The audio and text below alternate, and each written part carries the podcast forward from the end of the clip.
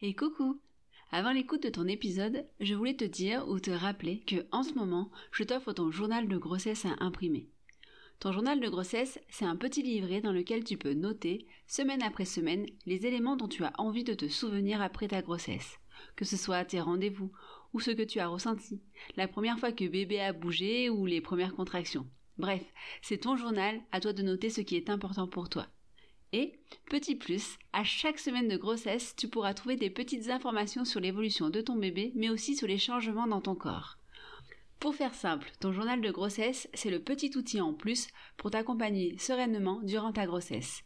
Et je te l'offre gratuitement. Alors, rendez-vous sur mon site pour le télécharger dès aujourd'hui. Je te rappelle mon site douladefait, tout attaché sans accent.fr, douladefait.fr. Allez, je te laisse à l'écoute de ton épisode. Bonjour, je suis Mélanie Guéruiz et je suis doula. J'aide les femmes enceintes à vivre une grossesse sereine et en confiance pour qu'elles se sentent actrices tout au long de cette période. J'ai aussi comme objectif d'accompagner les femmes à divers moments clés de leur vie en leur apportant un soutien et une écoute bienveillante. Avec ce podcast, j'ai envie de vous partager différentes choses. Des témoignages autour de la maternité ou de la féminité, des informations plus précises sur la grossesse ou sur d'autres sujets, mais aussi l'expertise d'autres femmes pour vous apporter toujours plus de sérénité et de confiance en vous dans votre parcours de femme et de mère. J'espère que vous passerez un bon moment en écoutant ce podcast. Si c'est le cas, n'hésitez pas à me le signifier par un like ou 5 étoiles sur votre plateforme d'écoute, ou en m'envoyant un message ou un commentaire sur mes réseaux sociaux.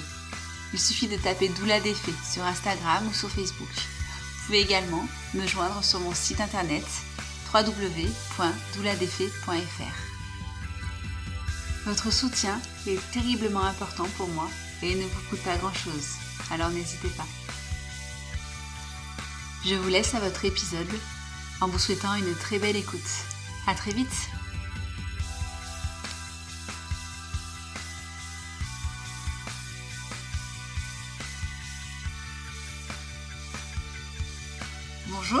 et bienvenue dans ce nouvel épisode du podcast de Doula Défait.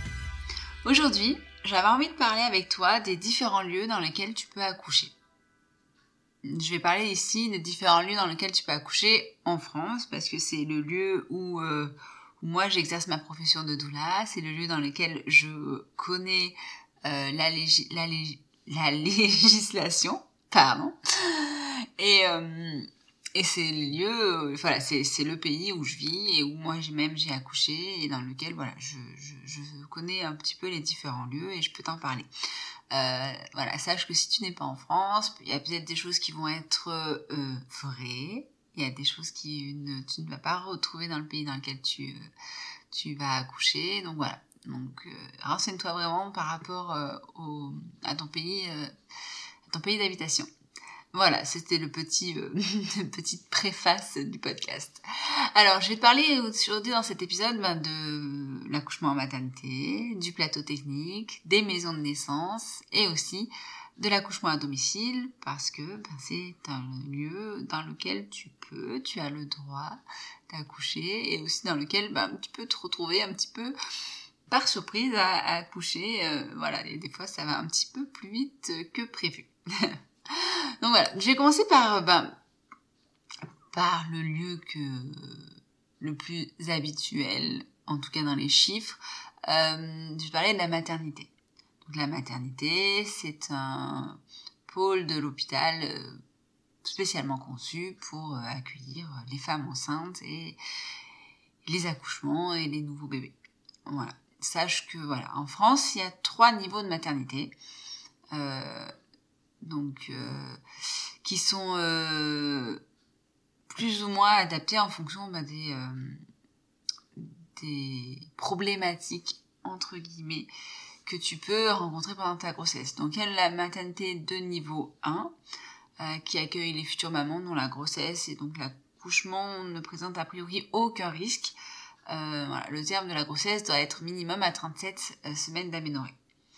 Euh, je tiens à préciser ici que même si euh, dans votre tête euh, vous êtes parti pour euh, une maternité à niveau 1, dans votre, dans votre choix par rapport à bah, si vous devez vous inscrire en maternité en avance, enfin pas si, quand vous devez vous inscrire en maternité en avance et vous avez plusieurs maternités euh, autour de vous, euh, voilà, vous sachez que ben, peut-être que ça va pas forcément être possible d'accoucher en maternité de niveau 1, notamment ben, si vous accouchez prématurément ou s'il y a des complications dans votre grossesse. Et c'est là où j'arrive, petit lien avec ben, la maternité de niveau 2, qui possède un service de néonatologie. Donc pour les grossesses, euh, pour les accouchements prématurés. Donc elles peuvent accueillir des bébés à partir de 33-34 semaines d'aménorrhée. Donc on est sur de la prématurité, euh, pas de la très grande prématurité, parce que pour la très grande, très grande prématurité, pardon, ça fait trop de, trop de consonnes à dire, euh, les maternités de niveau 3 vont être les plus médicalisées parce que voilà, elles accueillent tous les prématurés en dessous de 33 semaines d'aménorrhée, donc les grands et très grands prématurés. Et donc elles possèdent un service de réanimation et euh, elles prennent également pas que la prématurité, elles prennent aussi en charge les grossesses à haut risque. Euh, parce que comme il y a un service de réanimation, réanimation pour les bébés mais aussi pour les adultes, et euh, du coup elles peuvent s'occuper des plus facilement des mamans euh, en situation de détresse grave et des nouveau-nés en situation de détresse grave également. Sachant que euh, ici, euh, si jamais tout était prévu pour bien se dérouler et qu'il y a une complication pendant l'accouchement et que tu es en maternité de niveau 1, il y aura quand même de quoi te prendre en charge. Ce sera juste plus dans l'imprévu entre guillemets parce que ce sont des personnels médicaux qui savent ce qu'ils font exactement. C'est juste que voilà, dans les faits, euh, dans la pratique, dans la théorie, plus la maternité est de haut niveau, plus elle a le matériel et les médecins euh, nécessaires en cas de grosses complications, grosses prématurité ou autre. Voilà.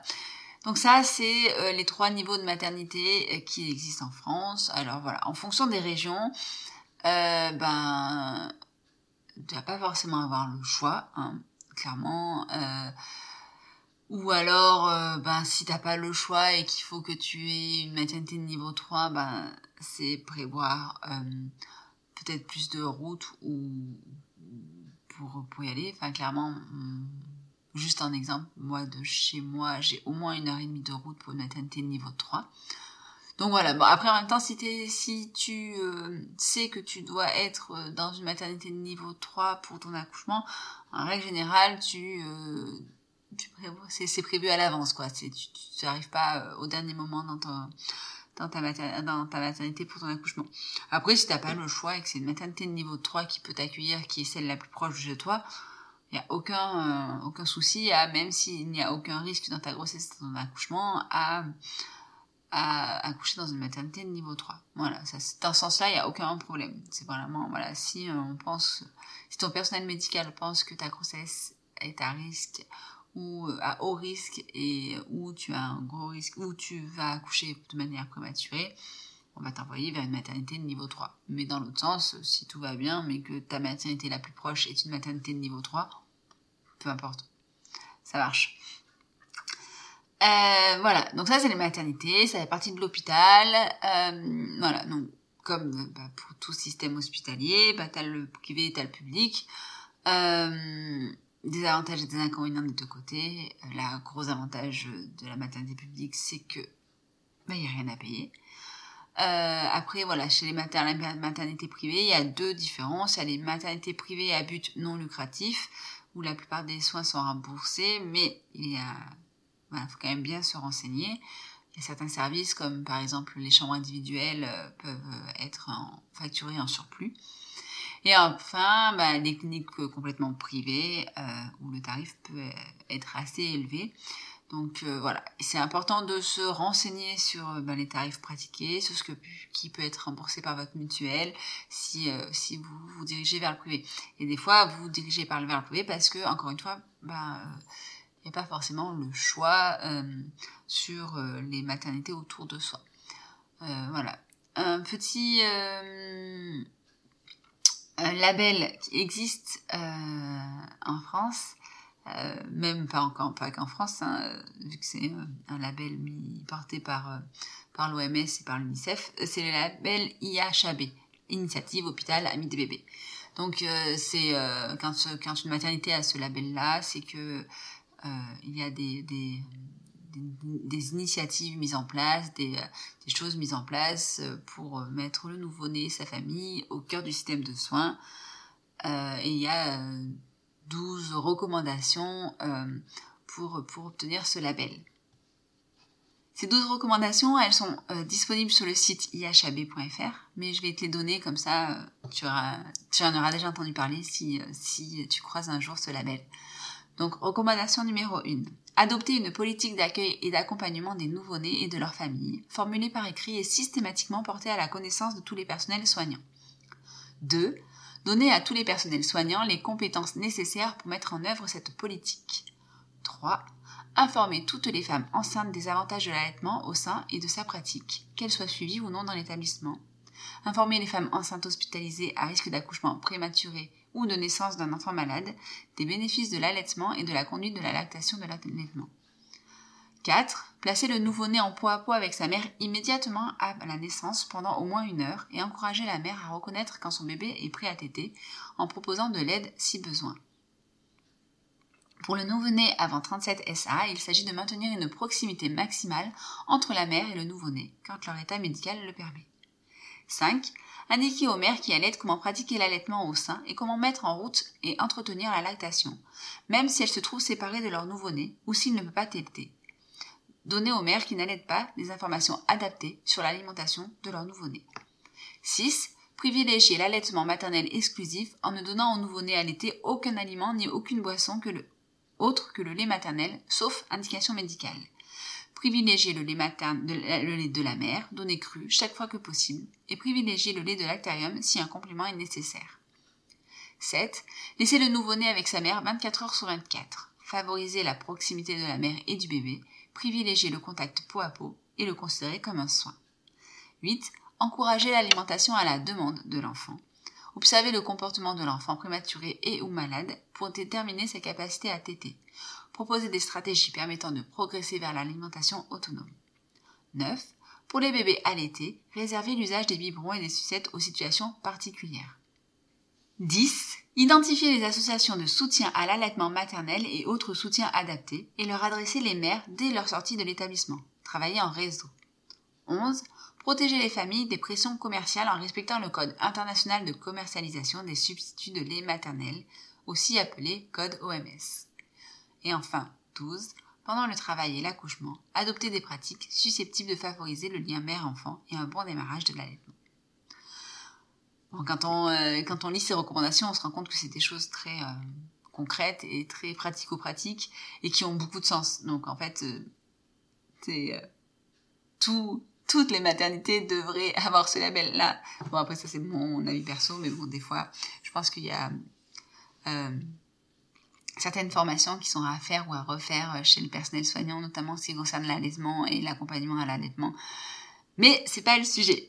voilà. Donc ça, en fait, c'était pour euh, l'accouchement euh, en maternité.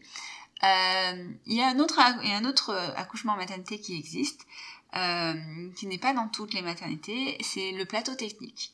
Le plateau technique, en fait, c'est l'hôpital qui met à disposition ben, ses salles d'accouchement pour les sages-femmes libérales.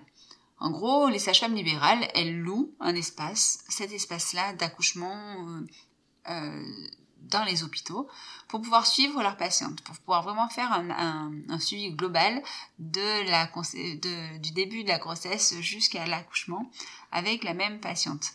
Euh, voilà, ce qu'on ne trouve pas dans une maternité, parce qu'en règle générale, sauf si on est vraiment suivi tout le long dans la maternité, et encore, même quand on est suivi à la maternité pour sa grossesse, on n'est jamais, rarement la même sage-femme qu'on voit tout le long de sa grossesse et le jour de l'accouchement. Si on est suivi en libéral pendant sa grossesse, ben c'est pas la sage-femme qui nous a suivi en libéral qui nous accouche. Donc voilà. Donc là, ça permet d'avoir euh, un suivi en libéral avec une sage-femme et euh, la sage-femme euh, peut nous accoucher à, l'hôpital en maternité. Donc le plateau technique, par contre, il est réservé uniquement aux grossesses et accouchements à bas risque et il y a peu de plateaux techniques, il y a peu de d'établissements qui proposent ce service. sachant que dans les, plateaux techniques, bah, c'est souvent des salles dites des salles nature, celles qui permettent un accouchement moins médicalisé et dans un environnement sécurisé. Donc c'est un bon compromis entre euh, ben, l'accouchement maternité où on n'a pas le suivi euh, pas toujours la même personne et un suivi euh, en maison de naissance ou à la maison où c'est la même personne qui nous suit du début à la fin. voilà. C'est un peu dommage que actuellement ce soit pas proposé partout et que toutes les sages-femmes libérales n'aient pas accès à ce, service. Après, elles n'en ont pas forcément envie. Hein mais bon, voilà, sachez que ça existe, renseignez-vous, euh, ça peut être aussi un bon, euh, un bon compromis pour vous. Alors, maintenant, on sort de la maternité et on va aux maisons de naissance. Alors, euh, les maisons de naissance, c'est une note de santé périnatale et qui a été qui est expérimentée en France depuis 2016. En 2021, le gouvernement a décidé de les pérenniser. Sauf que aujourd'hui, il y a seulement 8 maisons de naissance qui existent ce qui euh, apporte une proportion de moins de 800 accouchements par an. Donc il y a beaucoup de demandes qui sont refusées. Et euh, quand euh, cette expérimentation a été pérennisée en 2021, le gouvernement avait fixé comme objectif une création de 12 nouvelles maisons de naissance en 2022. Et à l'heure aujourd'hui où je vous parle, c'est-à-dire le 12 juin 2023, aucune de ces 12 maisons n'a été créée. Voilà, donc donc le projet est là, euh, l'idée est belle, l'idée est bonne, mais, euh, mais dans les faits, ben, ben voilà, 8 maisons de naissance en France. C'est pas beaucoup. Hein. Donc euh, les maisons de naissance, c'est une alternative aux maternités. Donc c'est pour les femmes qui souhaitent un accouchement moins médicalisé, parce que ben, dans les maisons de naissance, il n'y a pas de médecin anesthésiste. Donc, donc déjà, bah, pas de péridurale, pas d'anesthésie. La maison naissance, c'est une structure qui va être gérée par des sages-femmes et qui permettent à la maman, à la femme enceinte, d'accoucher dans un, dans un environnement plus calme, moins médicalisé, plus serein. Voilà, on n'est pas, on est, c'est en fait, c'est, on sort, euh, on sort la salle de naissance de l'hôpital. Normalement, la maison de naissance, elle est à côté d'un hôpital au cas où s'il y a un risque, euh, un cas de problématique, pour pouvoir être transféré tout de suite. Mais voilà, en fait, on sort, euh, on sort l'accouchement de l'hôpital. On c'est ça, on sort l'accouchement de l'hôpital. Euh, et en fait, du coup, ça permet d'avoir un suivi plutôt global de, la grossesse, parce qu'en règle générale, ben, les sages-femmes qui sont en maison de naissance, voilà, elles fonctionnent en binôme ou en trinôme, et c'est ça va être le même binôme ou trinôme qui vont suivre la maman tout le long de la grossesse et pendant l'accouchement. bon, par contre, pour pouvoir accoucher en maison de naissance, ben, il y a plusieurs conditions à respecter. Numéro 1, avoir une maison de naissance proche de chez soi dans laquelle il y a encore de la place. non, elle fait pas partie de mes, euh, elle fait pas partie des conditions, mais voilà, mais euh, enfin, faut, avouer que c'est quand même la première condition. Une maison de naissance en France, euh, c'est rien, donc donc ouais, donc ça existe et malheureusement, ben, toutes les femmes ne peuvent pas en bénéficier. même celles qui respecteraient les conditions que je vais vous donner. Donc les différentes conditions, c'est, ben, il faut que la, grossesse se déroule bien, et qu'il n'y ait aucun risque particulier qui se présente. Euh, la maman doit attendre un seul bébé. Pas de jumeaux, pas de triplé, voilà, un seul enfant. Euh, pas de césarienne. Jamais, il faut que la future maman n'ait jamais eu de césarienne. Même si on sait que les accouchements par voie basse après césarienne existent et que c'est tout à fait possible, bien préparé, qu'il n'y a aucun souci normalement. Voilà, en maison de naissance, pas d'accouchement euh, s'il y a eu de césarienne précédemment. Euh, la grossesse s'est déroulée normalement et on, vous êtes à terme. Euh, bébé se présente par la tête. Voilà, même si on sait aussi, comme pour les AVAC, même si on sait que un accouchement par le siège peut se passer par voie basse sans, sans euh, avoir forcément de, problématiques, ben voilà, comme il n'y a pas, euh, comme ça reste un lieu non médicalisé, peu médicalisé, ben voilà, le but c'est aussi de se préserver, de préserver des naissances et de préserver la sécurité de tous. Euh, donc bébé se présente par la tête. Ensuite, ben il faut que le travail débute spontanément, donc pas de déclenchement, et avant 42 semaines d'aménorrhée. si on dépasse le terme, et eh ben on est considéré comme ne pouvant plus faire partie du programme des maisons de naissance. Et enfin, ben, pour pouvoir rester en maison de naissance pendant tout l'accouchement, ben, il faut que la maman et le bébé supportent bien le travail de l'accouchement et que tout évolue de manière physiologique sans problématique pour le parent.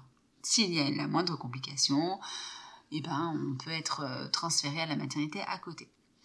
Voilà, donc ça c'est les maisons de naissance qui sur le papier euh, est un très beau projet euh, et dans le concret, ben voilà, on aimerait un petit peu plus de maisons de naissance pour que chacune ait vraiment un vrai choix. Parce qu'en fait 8 maisons de naissance finalement 800 accouchements. Oui c'est ça qu'est-ce que j'ai dit tout à l'heure? Oui 800 accouchements par an bah, c'est rien en fait. Donc du coup en fait c'est un faux choix parce que parce que si tu as la chance d'avoir une maison de naissance à côté de toi, bah, si euh, t'es pas tout à fait sûr de ce que tu veux et que tu t'y prends pas au, à ton premier mois de grossesse, euh, bah, il y a peu de chances que tu aies une place euh, donc voilà, ça existe. Et c'est bien que ça existe. Il en faudrait plus. Et si tu vas accoucher en maison de naissance, ben voilà, il faut que tu t'y prennes très très très en avance. Donc voilà, donc ça c'est les différentes structures officielles qui existent pour accoucher en France. Après, tu peux accoucher à domicile. L'accouchement à domicile, il y en a deux différents. Et moi, je vais surtout parler de l'AAD, euh, l'accouchement à domicile. Et il y a aussi l'ANA, l'accouchement non accompagné. Alors, je vais pas en parler, enfin, je vais très peu parler de l'ANA, euh, tout simplement bah, parce que en tant que doula, euh, je ne suis pas à ma place dans un ANA euh, parce que sinon je peux être euh, considéré, être considérée comme ayant pratiqué la médecine de manière illégale. Voilà. Alors que pour un accouchement à domicile, en tant que doula, je peux être présente avec ta sage-femme pas sans ta sage-femme. Si tu as ta sage-femme qui est là, je peux être présente. Voilà, un ANA, euh, en tant que doula, euh, techniquement, je n'ai pas le droit d'être là. Un, ANA, normalement, euh, eh ben, c'est toi, ton compagnon, et puis voilà. Donc ça se fait, faut être préparé, y a pas de souci, ça se fait, ça se fait très bien il faut, euh, il faut juste, je pense, être euh, bien préparé en amont, euh, savoir pourquoi on fait les choses, savoir ce qu'on fait, comment on va le faire, et, et être accompagné de loin, parce que voilà, ou, oui, de loin, parce que du coup, on n'est pas, voilà, à un ANA, il n'y a pas de sage-femme, il n'y a pas de personnel médical avec toi à la maison. C'est ça, en gros. donc voilà, moi je vais parler plutôt de l'accouchement à domicile.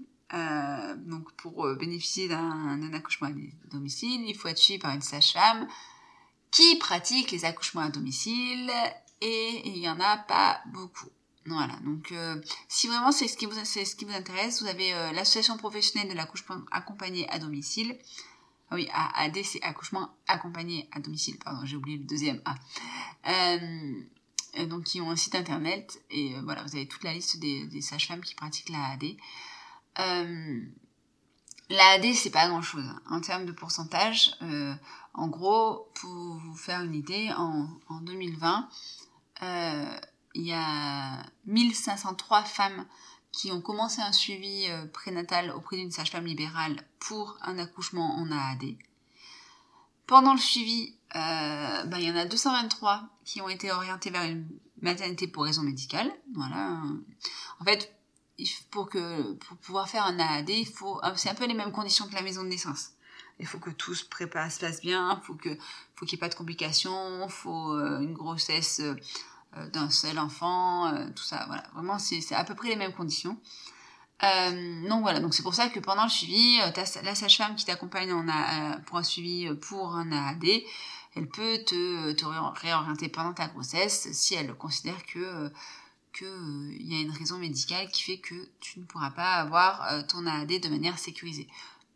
Euh, donc voilà, 223 femmes qui sont, qui sont réorientées pendant la grossesse. Ensuite, bah, il y a le début du travail. Il y a du coup sur donc du coup 1239 femmes ont, ont commencé le travail à domicile et sur ces 1239 femmes, 1089 ont vraiment accouché à domicile, 150 ont été transférées durant le travail pour toutes complications diverses, voilà. 33 femmes euh, ont dû être transférées euh, directement après la naissance et 8 bébés ont dû être transférés euh, directement après la naissance. Donc en gros, sur les 1503 femmes suivies au début de leur grossesse, 1048 ont accouché à domicile et ont été maintenues à domicile après l'accouchement. Donc on voit, c'est pas pas des gros chiffres, hein, mais on voit que du coup il y a en fait, euh, les sages-femmes qui font le suivi à domicile, euh, de l'accouchement à domicile, elles ont euh, en tête différents critères. Et si jamais on passe un de ces critères, elles ont les moyens de, de, ou de réorienter pendant ta grossesse, ou de transférer pendant l'accouchement, ou de transférer juste après l'accouchement, ou toi ou ton bébé. quoi. Donc, en fait, c'est hyper. L'accouchement à domicile, c'est bien plus sécur que, que ce qu'on peut le croire, parce qu'en fait, euh, comme il y a beaucoup de conditions euh, pour pouvoir euh, avoir bénéficié d'un suivi d'un accouchement à domicile, ben on, fait en sorte que finalement ce soit vraiment les grossesses avec le moins de risques possible qui qui viennent à, domicile. S'il y a le moindre risque, de toute façon, la sage-femme elle va te renvoyer vers une maternité parce que bah parce que qu'elle sait ce qu'elle fait et que si elle t'accouche à domicile, c'est qu'elle sait que tu ne risques rien et que ton bébé ne risque rien. Donc en fait, la, croyance du euh, c'est plus dangereux d'accoucher à la maison, finalement, c'est pas. Il n'y a aucun fondement dessus, hein. il n'y a, y a, aucun. Il n'y a aucune euh, étude qui ont prouvé ça, bien au contraire. Euh, donc voilà.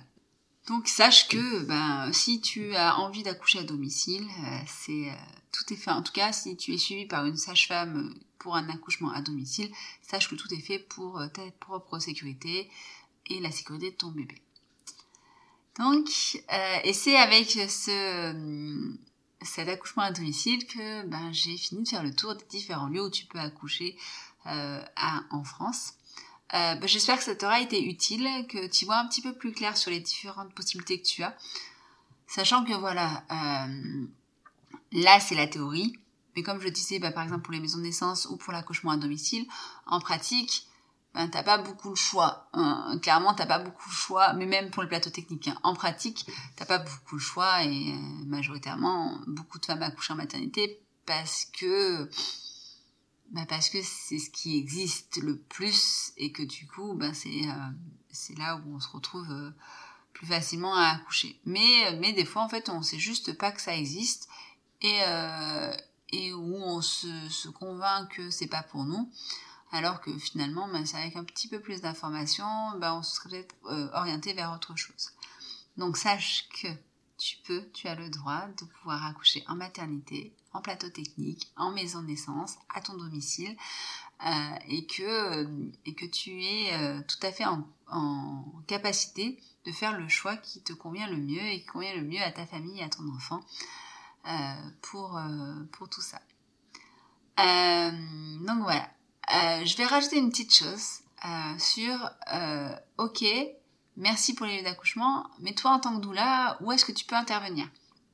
Alors comme j'ai dit tout à l'heure, euh, je peux intervenir à l'accouchement à domicile euh, si ta sage-femme est là.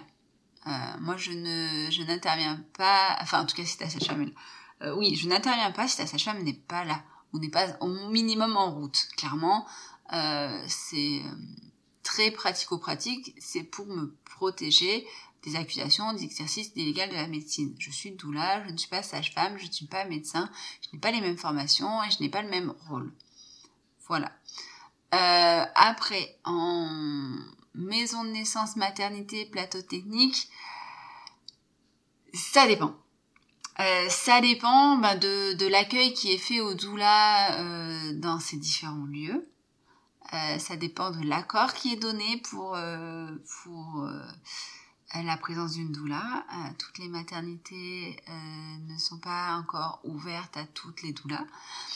Dépend de la formation de ta doula aussi. Il y a certaines formations qui sont mieux perçues que d'autres au niveau médical en France. Euh, je ne partage pas forcément ce point de vue parce que je pense que qu'il y a beaucoup de formations qui sont de très bonne qualité et, euh, et c'est pas et après il y a aussi des formations euh, des, des doulas qui d'une formation à l'autre sont de très bonne qualité aussi euh, bref, c'était pas le, sujet. Euh, voilà, donc euh, en maternité, en maison de naissance, en plateau technique, ben, ça va, ça va dépendre. N'hésite pas à poser la question à ta doula, à poser la question aussi lors de ton rendez-vous de prise de contact, voilà, en disant j'aimerais bien que, est-ce que c'est possible? Voilà, ta doula aussi, elle doit, je pense de son côté, si tu lui fais la demande de de sa présence à l'accouchement, elle va aussi contacter euh, la maternité. Et si elle a jamais encore été euh, euh, dans cette maternité-là en présence d'accouchement, ben, elle va se présenter et tout. Voilà, c'est c'est des chemins qui demandent du temps et voilà, la demande des parents est importante. Je pense que si la demande vient des parents sur la présence de la doula à l'accouchement, ça peut faire ouvrir cet espace-là. Euh, le rôle de la doula aussi dans le lien, dans le dialogue avec euh, les différents personnels soignants est, hyper important. Mais voilà, donc sache que euh, bah, il y a des maternités qui accueillent les doulas. Il y a des maternités qui accueillent, certaines doulas et il y a des maternités qui n'accueillent pas encore les doulas. Voilà, je, dis pas encore parce que moi je suis persuadée, j'espère, je suis très positive que ça va arriver. Euh, voilà, je crois que j'ai fait un peu tout le tour de, des différents lieux d'accouchement. J'espère que ça t'aura été utile, que ben que tu vois plus clair. Et puis euh, et puis voilà. Si si le podcast t'a plu, euh, comme d'habitude, n'hésite pas ben, à mettre une petite étoile, à t'abonner au podcast, à, à faire un commentaire, euh, voilà, noter euh, de manière positive sur, euh, sur euh, ta plateforme d'écoute. Euh, si tu ne le, me connais pas, ben, je suis Mélanie, je suis Doula, et tu peux me suivre sur mes réseaux sociaux, ben, sur Instagram, sur Facebook, en cherchant Doula Défait. Euh, voilà, n'hésite pas, je partage des petites informations sur la grossesse, sur l'accouchement, mais pas que. Euh, parce que je, fais également euh, d'autres choses que l'accompagnement à la grossesse. En tant que doula, j'accompagne les femmes à plein, plein de moments de leur vie. Euh, et puis, puis voilà, je te souhaite une belle fin de journée, fin de soirée, en fonction du moment à laquelle, du moment auquel tu vas écouter ce podcast. Je te dis à très bientôt. Bye